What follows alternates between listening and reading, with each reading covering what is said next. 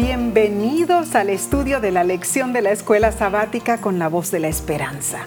Ya hemos llegado al décimo tercer sábado del segundo trimestre del 2021. Increíble, ¿no es cierto, Mar? Así es. Nos hemos gozado aprendiendo verdades maravillosas en la palabra de Dios. Y queremos agradecerte por haberte unido con nosotros cada semana para estudiar juntos. Y sea que lo hayas hecho por la televisión, YouTube o Facebook. Gracias por acompañarnos. Y sabes, si deseas más información sobre la lección de escuela sabática de este trimestre, visita nuestra página lavoz.org diagonal escuela sabática. Bien.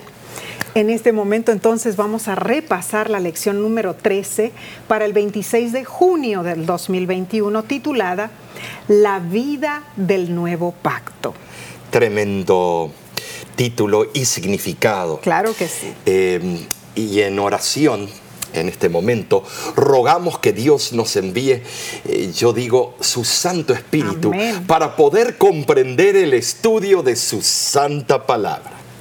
El texto de esta semana se encuentra en Juan capítulo 10, versículo 10. Y dice así, yo he venido para que tengan vida y para que la tengan en abundancia. Durante todo este trimestre hemos estudiado el pacto de Dios, pero no es un pacto lejano, ajeno a nuestras necesidades. El autor de la lección, sí, lo explica de la siguiente manera.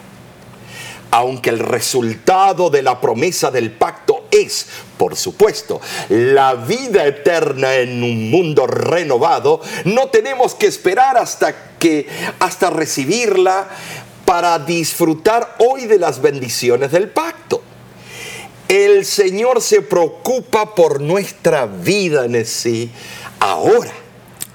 Quiere lo mejor para nosotros en este momento, ahora. Y, y, en esta última semana del trimestre buscaremos respuestas a las siguientes preguntas. ¿Por qué deberíamos sentir gozo? ¿Sobre qué base podemos reclamar esa promesa? ¿Y qué tiene el pacto que debería librarnos del peso de la culpa? ¿Y qué significa tener un corazón nuevo? Preguntas impresionantes en sí. Así porque es. en sí eh, desmenuzan el tema en diferentes segmentos. Muy cierto. Y que vamos a poder comprenderlo en forma eh, más rápida y, y más fácil, ¿no es cierto? Claro, claro que sí. La realidad a veces es cruel. En lo más profundo del ser muchas personas tienen ese escalofriante miedo a una existencia sin sentido, ¿no es cierto? Que a nadie le importa si vivimos o morimos. Quizá tú has sentido esa impresión eh, grisácea y fría cuando te miras ansioso, bueno, en el espejo. Para muchos, la respuesta más sencilla es no hacer nada. No pensar en nada y simplemente responder, no sé, no tengo opinión. Ah, pero sí.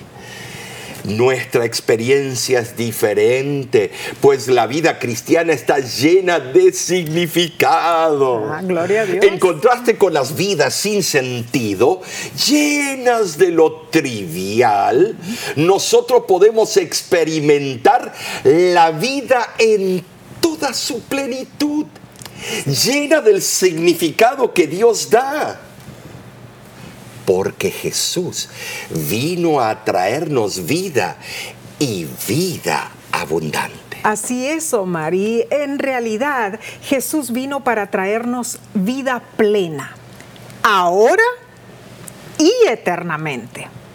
Pero lo triste es que hay muchas personas hoy en día que no están vivas en Cristo Jesús. Solo juegan a estar vivas es como lo que juegan los niños, ideas imaginarias, juegos de fantasía. ¿Y cómo juega la gente ese juego con su vida real? fingiendo, fingiendo que todo va bien, cuando realmente no es así. Pero eso es lo que Jesús desea acabar. La idea de un juego sin sentido. La idea de fingir en realidad viene del enemigo, pero hay vida real en Cristo Jesús. Es que Omar, en Jesús tenemos la seguridad de vida plena y vida eterna también, ¿no es cierto? Así que vamos a pasar entonces, Omar, al estudio del día domingo para el 20 de junio que se titula Gozo. El famoso cirujano francés Alexis Carrel aseguró que la calidad de la vida importa más que la vida misma. Y Juan, el discípulo amado, escribió deseando que el gozo de sus lectores sea en sí completo. Así es. Primera de Juan capítulo 1, versículo 4 dice lo siguiente. Estas cosas os escribimos para que vuestro gozo sea cumplido. El gozo es el resultado natural de la comunión con Jesús. Así es, claro. Eh, cuando nos comunicamos con Él, debe haber gozo. Amén. Yo sé que a veces eh, oramos en forma triste, mm. acongojados, pero al final debe haber gozo porque eh, tuvimos en relación con Cristo, ¿no es ah, cierto? Muy bien Jesús había expresado el mismo deseo cuando dijo, estas cosas os he hablado para que mi gozo esté en vosotros. Juan 15, 11. Ahora, sí creo que las palabras del discípulo amado bien pueden haber sido un eco de las palabras de su maestro. Y, sí, eh, lo veo así. El cumplimiento del gozo es un tema frecuente en los escritos de Juan. Pero aún hay más. Juan, quien personalmente había conocido a Jesús, deseaba compartir ese conocimiento con sus lectores para que nosotros al leer sus mensajes podamos participar de la misma comunión que Él disfrutó con Dios el Padre y con Jesucristo. Y al, expresar ese amante deseo, Juan afirma la divinidad, la eternidad y la encarnación, o sea, la humanidad de Jesús. Transmite esa maravillosa verdad con un lenguaje que es sencillo, pero enfático, para que los lectores contemporáneos del apóstol y también los de nuestros días no tengan ninguna duda acerca del fundamento de la fe cristiana y la naturaleza de la obra de Jesucristo. Para Juan, su relación y testimonio con Cristo se podía comprobar en cuatro maneras. Número uno, lo que había oído. Nadie puede negar que Juan albergaba preciosos recuerdos cuando, eh, bueno hermanos, cuando eh, pensaba en la voz amada de Jesús que había escuchado con tanto interés. Pero número dos, lo que había visto. Claro. Él no podía dudar en cuanto a la realidad de sus experiencias. Mm, qué lindo. Juan había visto a Jesús con sus propios ojos. Oh, ¡Qué privilegio! ¡Qué increíble! Los dos. dijimos la misma palabra, verdadero privilegio. Yo, ay, ¿Cómo me gustaría verlo en persona? Y pues muy pronto, Nessie, muy pronto. Amén, amén. Número tres, lo que había contemplado. Observó atentamente al maestro en todas las escenas históricas de la vida terrenal de Cristo. Así es. Y número cuatro, lo que había palpado. Sería bueno, difícil concebir una forma más clara para afirmar que Juan había tenido una relación personal con el verbo hecho carne.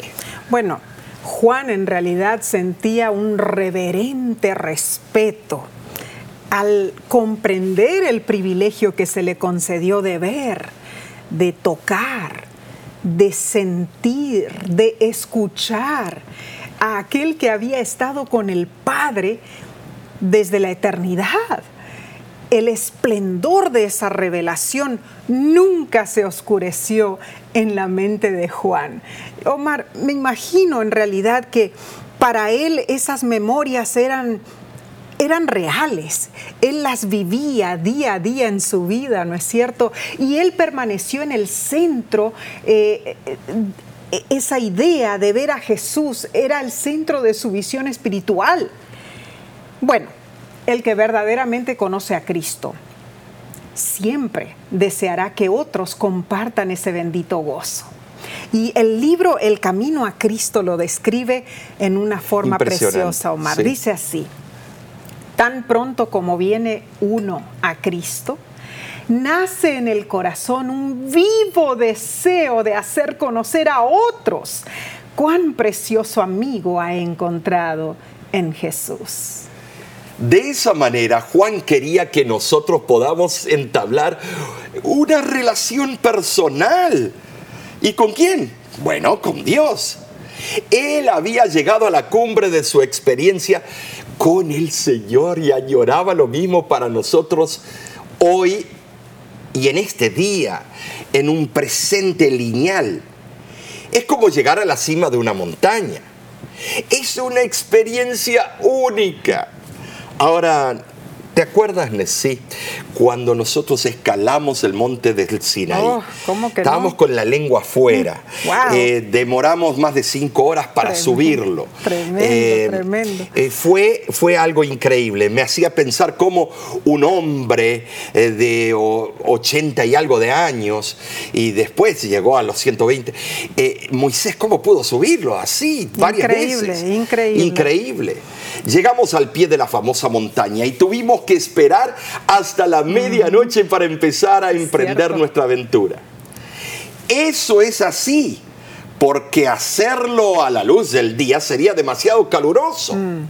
Es un desierto paupérrimo. Horrible el calor. En esa noche, Nesí, el sendero oscuro y escabroso nos hacía pensar en Moisés y cómo habría sido para él. Wow. Ah, con agotamiento llegamos a la, cima, cinco horas después, como dije antes.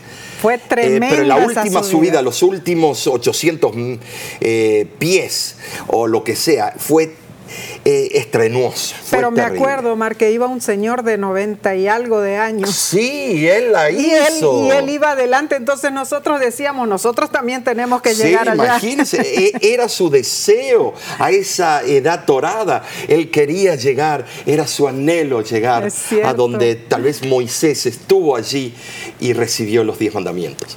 Pero la experiencia quedó grabada en nuestras memorias la emoción que nos embargó de alabanza y gozo fue absolutamente maravillosa.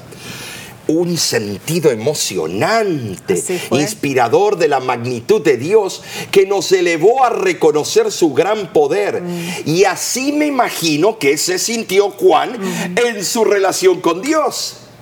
Como que él había llegado a la cumbre de una gran montaña. Mm, estoy muy de acuerdo contigo, Mar. En verdad, para nosotros fue una experiencia inolvidable escalar el monte Sinaí allí en, Egipto, ¿no es cierto? Pero la lección de la escuela sabática nos explica que Juan dio su, testimonio personal con gozo en, sus escritos y entonces nos pregunta, la lección, el autor de la lección. ¿Cuál es tu testimonio acerca de tu relación con Jesús? ¿Qué podrías decir tú para ayudar a aumentar el gozo de alguien en el Señor? Y bueno, te invitamos a meditar en esto. Y por mientras, tomaremos eh, una corta pausa porque queda mucho todavía para estudiar esta semana, Omar.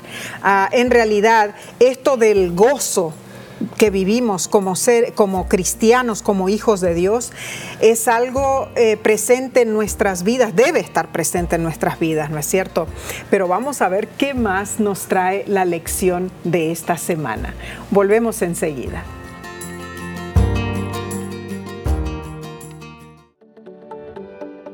En nuestra aplicación puedes encontrar más contenido como este que te ayudará en tu vida espiritual. Lo puedes descargar visitando nuestra página web lavoz.org.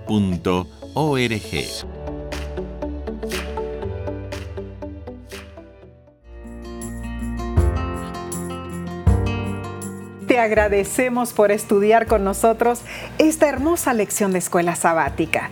Estamos en la parte del lunes 21 de junio titulada Libre de culpa. Todos somos culpables, Omar. Ay, Todos. así es. Y todos hemos hecho cosas de las que nos avergonzamos. Oh, Ah, pero el estudio de hoy asegura que estamos libres de culpa. Romanos 8.1 nos dice, ahora pues, ninguna condenación hay para los que están en Cristo Jesús, los que no andan conforme a la carne, sino conforme al Espíritu. Se cuenta de un juez que decidió liberar a un preso de la cárcel. Entrevistó a todos para ver quién merecía ser liberado. Al preguntar al primero por qué estaba allí, este le dijo, me calumniaron y me acusaron injustamente. El segundo contestó, dicen que robé, pero es mentira. Y así pasaron todos los presos y se declaraban inocentes. Hasta que llegó el último que dijo, estoy aquí porque maté un hombre, pero sé que lo que hice estuvo mal y estoy muy arrepentido. El juez dijo, voy a liberar a este último preso. Todos quedaron perplejos Wow, de sí. me imagino. ¿Por qué lo va a liberar a él? El juez contestó, el castigo es para los que esconden su falta.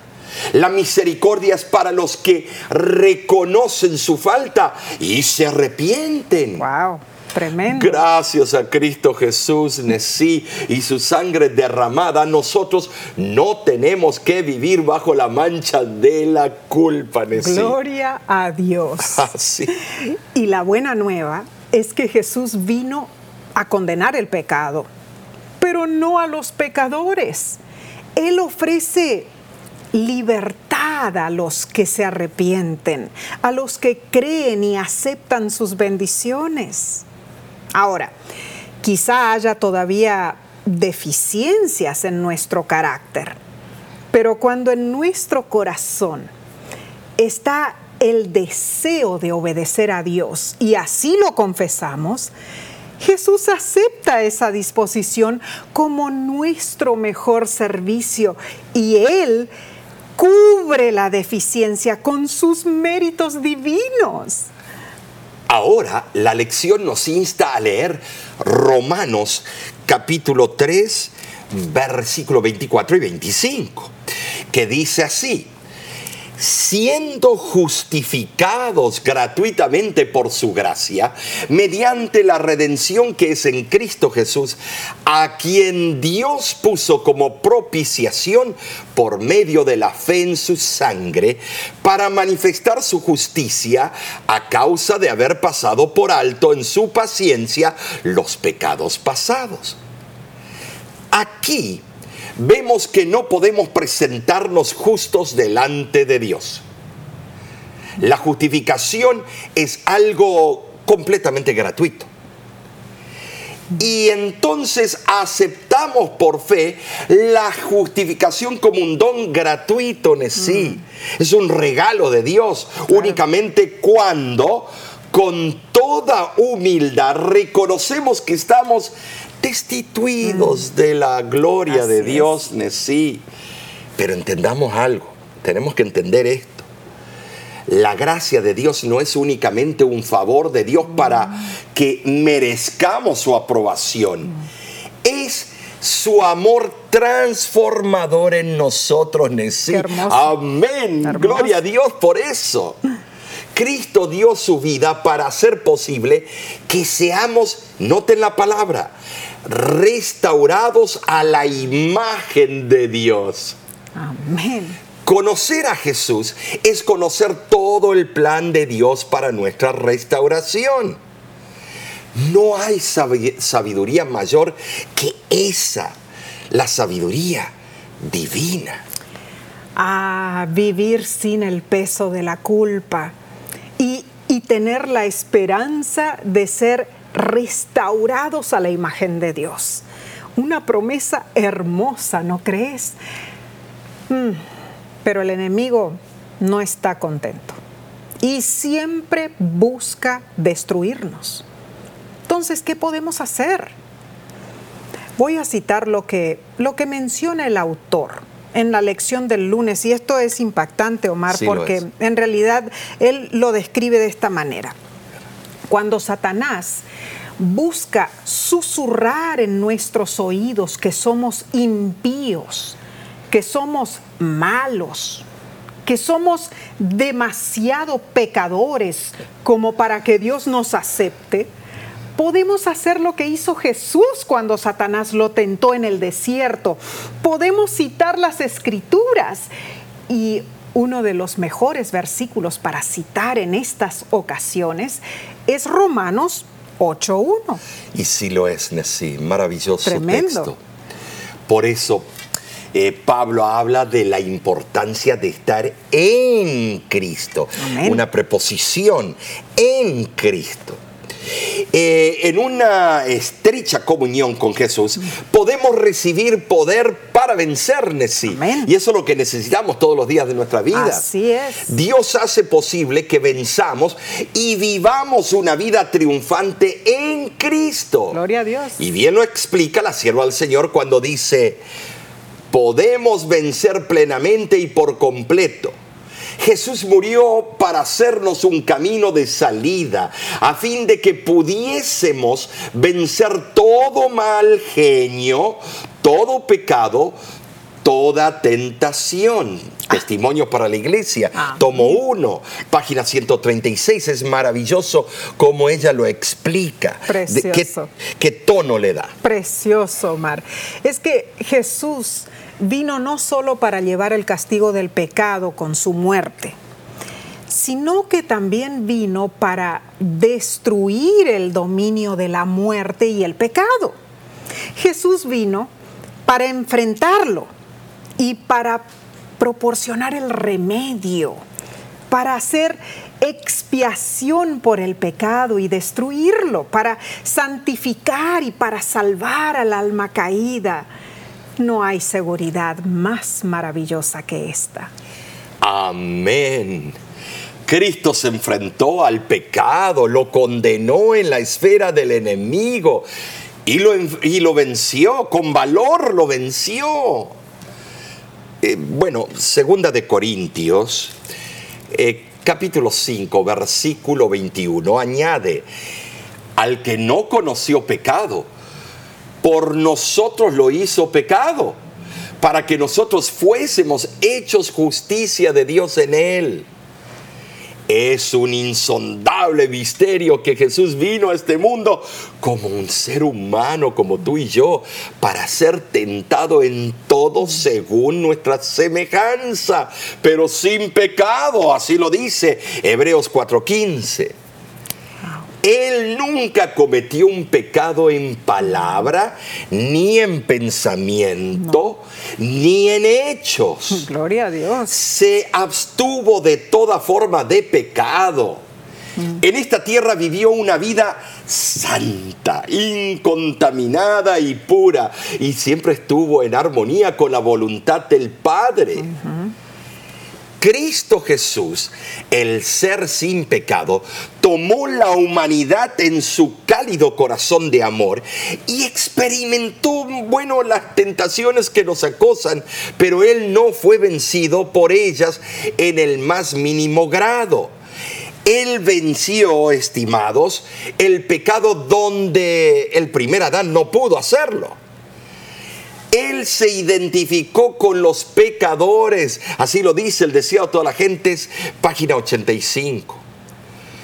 sobre la cruz fue ofrecido para llevar los pecados de muchos. Hebreos 9:28 lo, lo ratifica.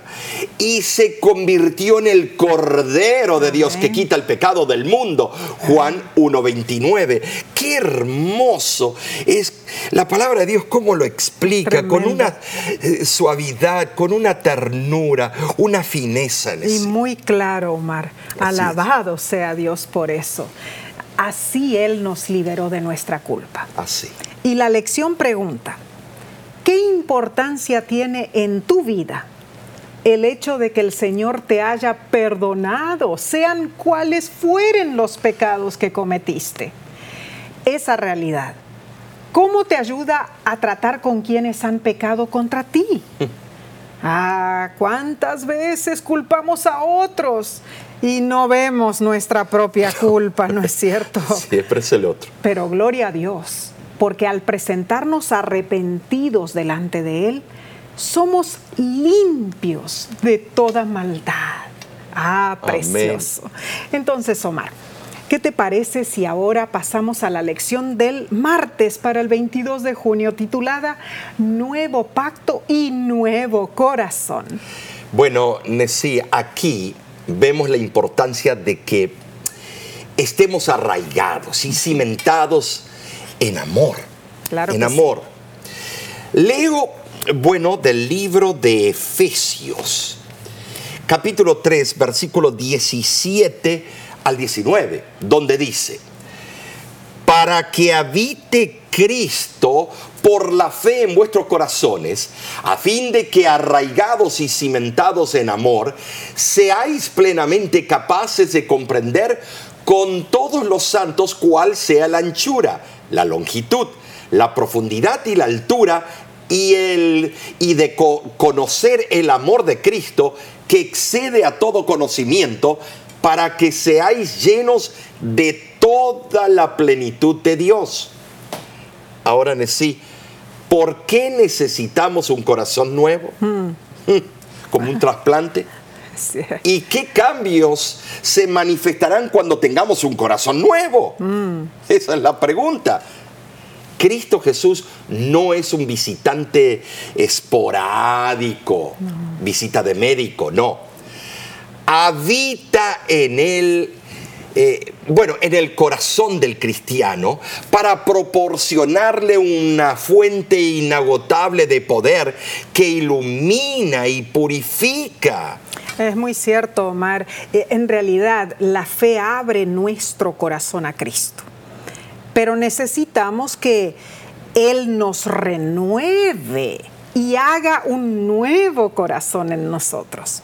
El versículo dice, arraigados y cimentados. O sea, el amor que se arraiga penetra en las profundidades del alma y de las facultades mentales, mientras que el amor que se cimienta proporciona el fundamento firme para la vida del cristiano. Entonces, Omar, esto es así, arraigados hasta lo más profundo y cimentados firmemente en Cristo. Amén. O sea, contra tal clase de amor no hay argumento, no hay nada mayor que ese amor. Así lo dice Primera de Corintios 13. El amor surge de la, de la experiencia personal con Cristo. Se convierte en la raíz y el cimiento de la unidad entre Dios y nosotros. Qué hermoso lo, eh, lo, has puesto, colocado sobre la mesa, la verdad. Eh, el amor, el amor es algo tan eh, misterioso, pero al mismo tiempo tan bonito, ¿no es cierto? Claro que sí. es, eso es muy importante y lo digo por, porque quisiera añadir que el amor de Cristo sobrepasa, bueno, todo conocimiento humano porque es libre, infinito, inagotable y siempre presenta, eh, bueno, nuevos aspectos que debemos entender. Eh, siempre hay sorpresas, no es monótono. El amor divino es la fuente de nuestra propia experiencia diaria de crecimiento escalonado espiritual. eh, primera de Juan capítulo 4, versículo 19, así lo afirma.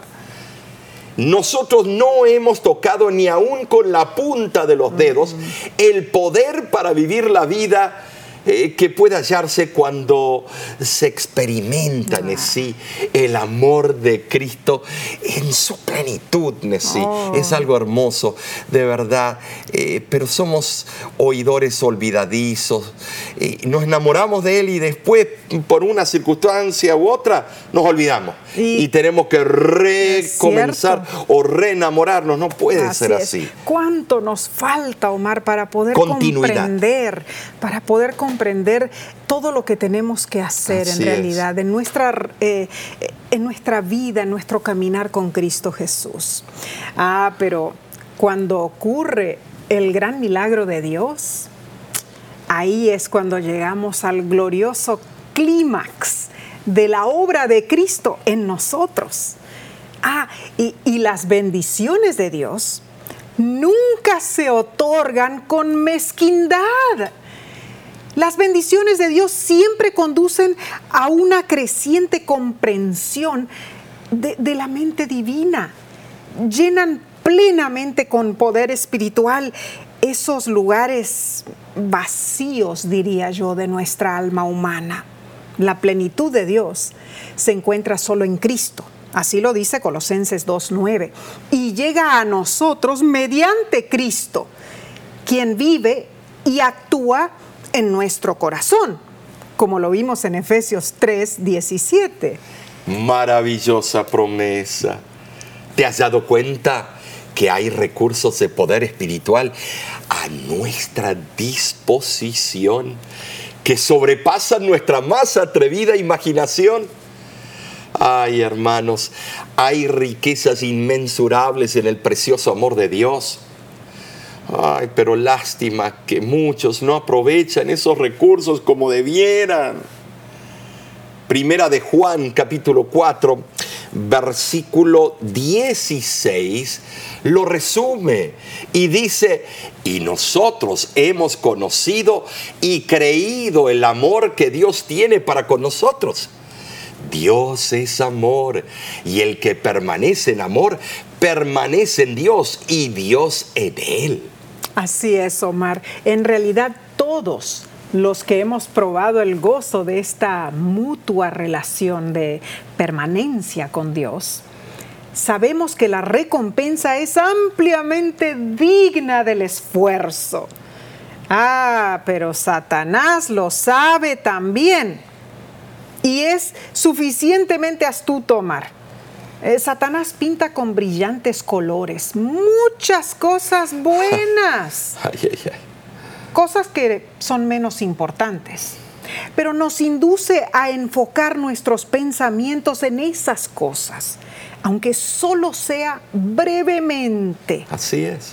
Y una vez que logra desviar nuestra atención de Dios, entonces el enemigo tiene éxito. ¿Éxito en qué? En conducir la mente a pensamientos dañinos. Y antes de que nos demos cuenta del peligro, ya estamos albergando resentimientos. ¿Y cuál es el resultado? Uh, funesto. Ah, que tanto el amor como Dios son eliminados de nuestro corazón. Es una técnica muy, pero muy antigua, pero aún tiene mucho éxito. Por eso, hermanos, debemos cuidar nuestro corazón, pues como dice la palabra de Dios, de él mana la vida. Amén. Entonces la lección, Omar nos pregunta, ¿hay cosas que necesitas cambiar? ¿Cosas que quizá te impidan experimentar toda la plenitud de Dios? Te invitamos hacer una lista de esos cambios que necesitas hacer en tu vida para que Dios more siempre en tu corazón. Ahora, Nessie, yo te quiero inter- interrumpir un poquito Sí. sobre esto. Dime. Fíjate, cuando en La Voz de la Esperanza recibimos las cartas de los eh, hombres y mujeres que están en alguna institución eh, de- del gobierno, a donde son alojados los que eh, de alguna manera fueron condenados a prisión. Cierto, cierto. tienes que ver las cartas de conversión, las cartas que reconocen lo que han hecho y que cómo ellos desean en el corazón tener una relación con Cristo y cambiar. Están dispuestos a cambiar. Claro, y reconocen, eh, se gradúan de nuestros cursos. cierto. Y sí, es tanto el ánimo. Y algunos salen de la prisión o la cárcel y nos escriben, me está yendo bien. Eh, después de tantos meses, se comunican con nosotros. Desde que conocí a Cristo, sigo bien, sigo adelante. Y esas son personas que han, han pasado por horribles experiencias. Claro, porque eh, son traumas que llevan a otros traumas y a la delincuencia. Han hecho cosas inverosímiles, o sea, feísimas. Pero ellos están, eh, cuando descubren el gran amor que Dios tiene por ellos. Depositan el potencial en las manos de Cristo. Claro, claro, y entonces ahí es cuando viene el cambio en Cristo Jesús. Ay, qué hermoso. y por eso la lección pregunta, ¿hay un cambio que tú tienes que hacer mientras piensas en esto? haremos una corta pausa y en unos segundos seguiremos estudiando. No te vayas.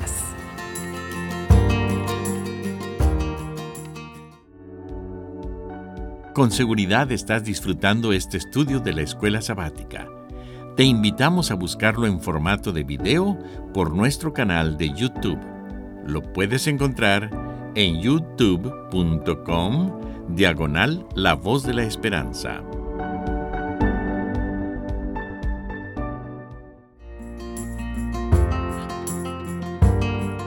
Cuánto nos alegra que nos acompañes en este precioso estudio de la lección de escuela sabática. Estamos en la parte del miércoles 23 de junio titulada El nuevo pacto y la vida eterna. Ahora, Omar, la lección asegura específicamente que hay dos dimensiones en la vida eterna, la dimensión presente y la dimensión futura. Así es. Eh, así lo explica la, cartilla. Para entender, eh, empecemos leyendo el libro de Juan, capítulo 11, versículo 25 y 26. Y dice así, yo soy la resurrección y la vida. El que cree en mí, aunque esté muerto, vivirá. Y todo aquel que vive y cree en mí, no morirá eternamente. Eh, Jesús aquí declara que Él es el dador de la vida.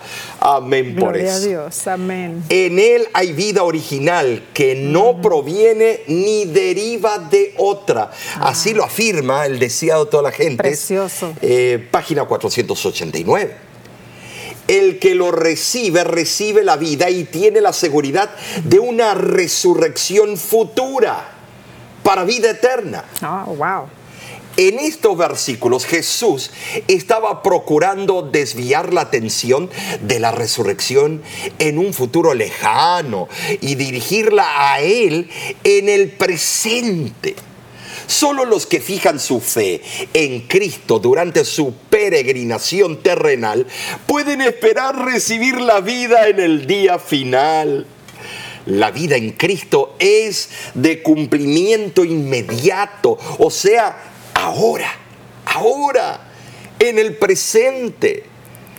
La vida eterna es la que nos dará en el día final. Sí, mm. qué hermoso será ver todos nuestros antepasados que murieron en el Señor, ¿no es Bendiciones preciosas ahora y vida eterna en el día final. Qué hermoso. Hablar con nuestros abuelitos, bisabuelos. Ay, ay, ay, qué hermoso será eso. La sierva del Señor añade, Cristo se hizo una carne con nosotros para que pudiésemos ser un espíritu con Él. En virtud de esta unión hemos de salir de la tumba no meramente como una manifestación del poder de Cristo, sino porque a través de la fe su vida ha llegado a ser nuestra. Los que ven a Cristo en su verdadero carácter y lo reciben en el corazón, tienen vida eterna.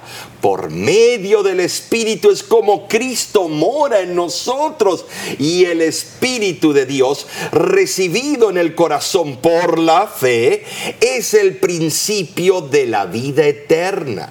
Aquí e, es lindo, Marver, porque ella lo explica como un gozo que tenemos ahora, que podemos tener ahora, ¿no es cierto?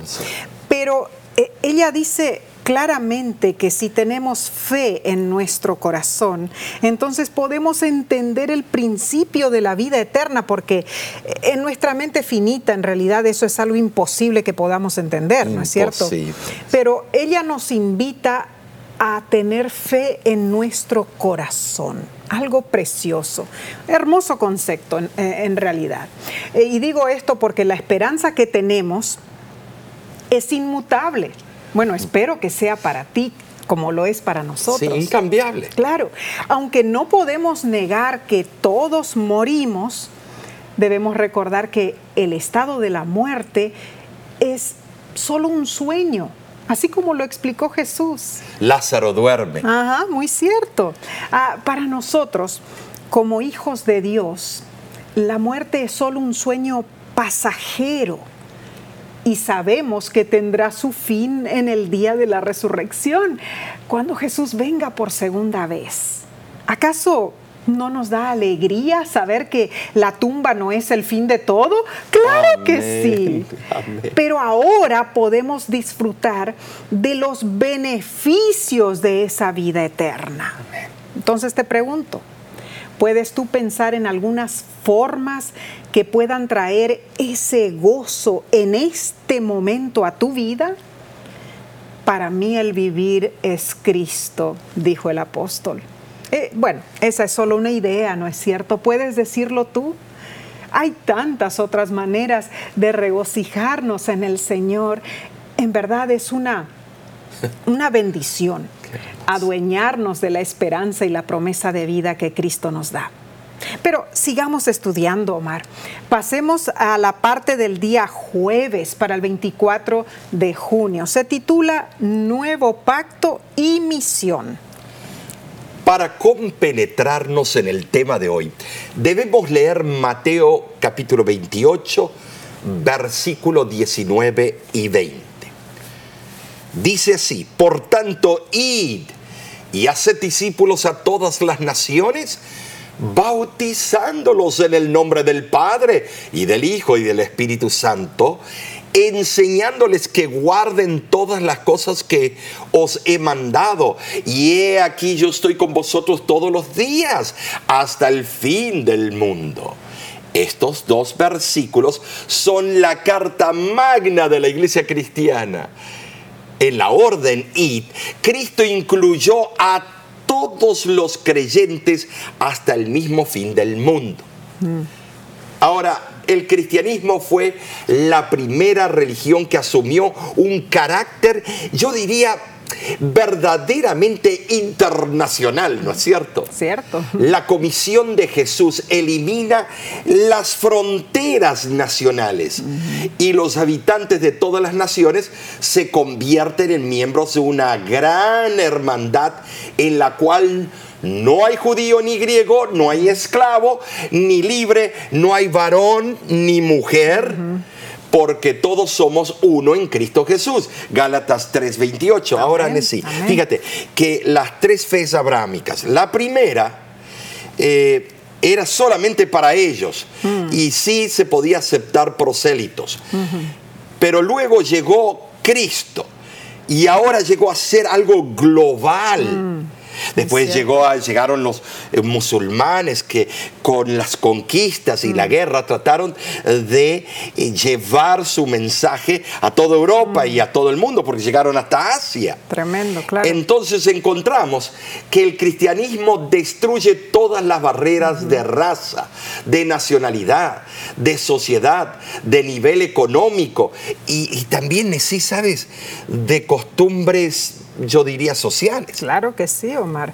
Y, el autor de la lección trae a, a relucir el hecho de que muchas personas conocen el don de la vida, pero no saben cómo usarlo. Y además menciona una alegoría muy interesante. Es como dar a alguien una biblioteca llena de libros raros, solo para que la persona en vez de leer los libros, los use para hacer fogatas. Qué terrible desperdicio de algo tan precioso. Ah, bueno, pero para nosotros, Omar, que en realidad eh, vivimos en el nuevo pacto, ¿no es cierto? Ah, no tenemos esa preocupación. No. Porque al conocer la maravillosa verdad de un Salvador crucificado y resucitado, un Salvador que murió por los pecados de cada ser humano y desea que todos puedan tener vida eterna, no podemos más que conocer el verdadero gozo y compartirlo con los demás. Ahora, sí, decimos nuevo pacto, pero ¿cuándo fue presentado ese nuevo pacto por primera vez? Mm. En el Antiguo Testamento y no estaba escrito el nuevo. Fue eh, en Jeremías que encontramos el nuevo pacto. Eh, pacto eterno. O sea, sí lo que yo veo que algunos utilizan, nuevo pacto, porque el resto fue abolido, mm. eh, no saben de verdad lo que están diciendo, porque el pacto de amor Dios lo dio en el Antiguo Testamento y fue, fue dicho por Pablo en el libro de Hebreos, pero fue una repetición de Jeremías en el libro de Hebreos. Estimados, Dios es amor en el Antiguo y en el Nuevo. Claro que sí. Eh, somos salvos por la justicia de Cristo, no, no por nuestras propias obras. La aceptación del gozo que Cristo Jesús nos imparte implica acción de la mente. Mm. Eh, muy, importante. bien, acción, no algo letargo, algo semimuerto. Mm.